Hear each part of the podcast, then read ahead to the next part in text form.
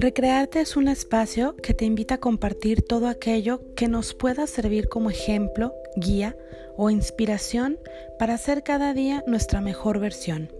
Sin juicios ni falsas expectativas, todo lo que sume a nuestra vida lo tomo y lo agradezco. Comenzamos.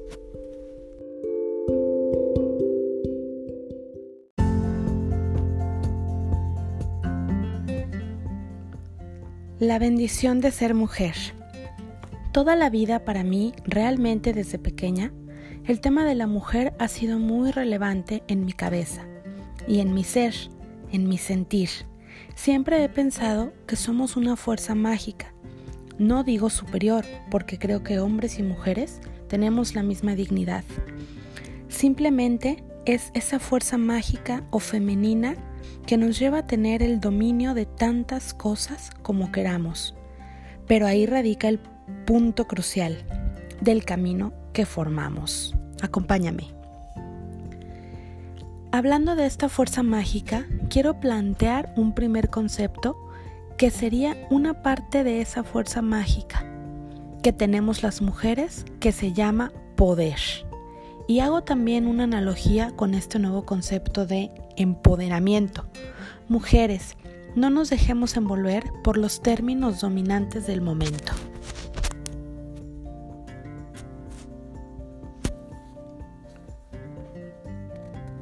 Ser una mujer empoderada o una mujer de poder. ¿Tú qué eliges? No nos confundamos con los términos, lleguemos a la esencia del concepto e impregnémoslo en cada una de nosotras. Una mujer empoderada es aquella que se planta o se posiciona en una determinada situación con los recursos que considera de valor para enfrentarla. Nos empoderamos cuando rompemos el miedo y actuamos, cuando el ego crece más que la razón, cuando el carácter es débil y toma su momento. En cambio entonces, ¿qué es una mujer de poder? Una mujer de poder es luz permanente, con momentos de oscuridad que sabe asumir y reconocer para abrazarse, aprender y crecer. Una mujer de poder es aquella que siempre sabe quién es, cómo piensa, se valora y se respeta a sí misma. Una mujer de poder está siempre preparada para enfrentar situaciones, pues confía en ella misma y actúa siempre en congruencia. Una mujer de poder sabe dar prioridad a las esferas de su vida en base a su propio equilibrio y no al que dicta la sociedad o el mundo entero. Sabe amar genuinamente y compartir con los demás su esencia, sus pensamientos, sus conocimientos, pero sobre todo sabe cuál es el momento de ayudar y cuál de recibir. Una mujer de poder sabe que existe un poder infinito y superior que no tiene límites y que la guía por su andar. Sabe agradecer cada momento y experiencia de la vida sabiendo que cada situación es perfecta. Una mujer de poder lucha por sus sueños sin buscar aprobación de las personas. Basta su deseo y aprobación de Dios. Una mujer de poder sabe que si decide ser madre, no está coartando su libertad, sino comenzando un posgrado, una maestría de vida, pero también aplica para las que deciden no serlo, para las que deciden casarse o ser solteras, para las que se consagran a sus creencias religiosas o a su profesión. Todas, ante cualquier decisión, son mujeres de poder, porque obtienen su felicidad en sus propias decisiones y franquean críticas, juicios, distinciones, pero nada las detiene. Y si a lo largo del camino agregan funciones, cambios o nuevos comienzos, lo hacen sabiendo que dieron lo mejor de su alma, que las palabras o conceptos no te confundan, que lo que más brillo tiene o fama no te atraiga más, porque si tienes lo que está de fondo, que es ser una mujer de poder, automáticamente estás empoderada. Sin embargo, esto no nos interesa. Gracias mujeres y hombres del mundo que hasta el día de hoy siguen siendo luz.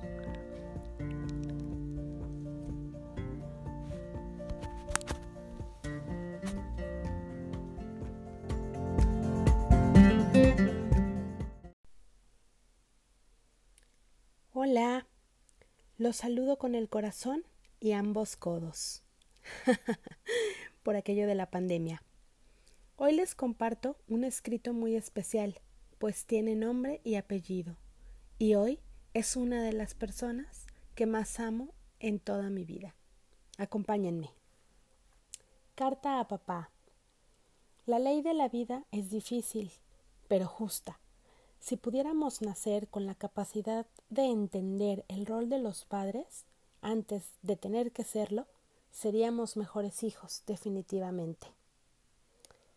Papá, aquel hombre divino, maravilloso, casi angelical ante nuestros ojos y un superhéroe de carne y hueso, cuando somos pequeñas.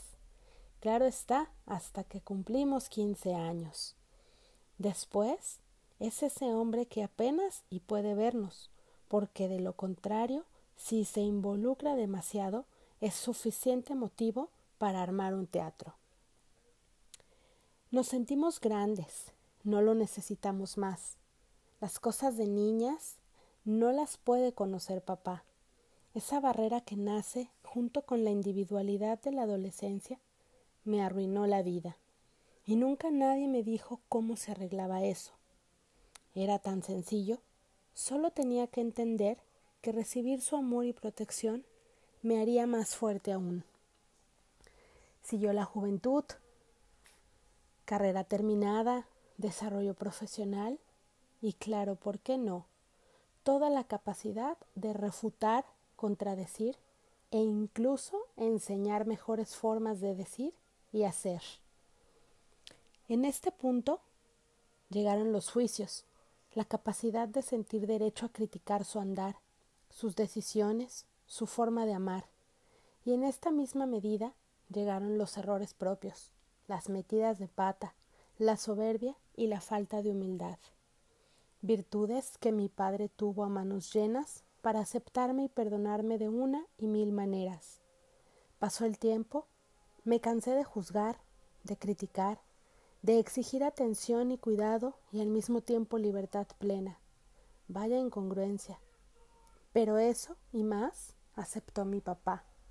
Pasaron los años, su hombro siempre dispuesto a soportar mi cabeza, con llantos y furia, pues ni yo misma me entendía, dispuesta a regalarme las palabras más sabias del momento y la paz más grande que solo tu héroe te puede dar.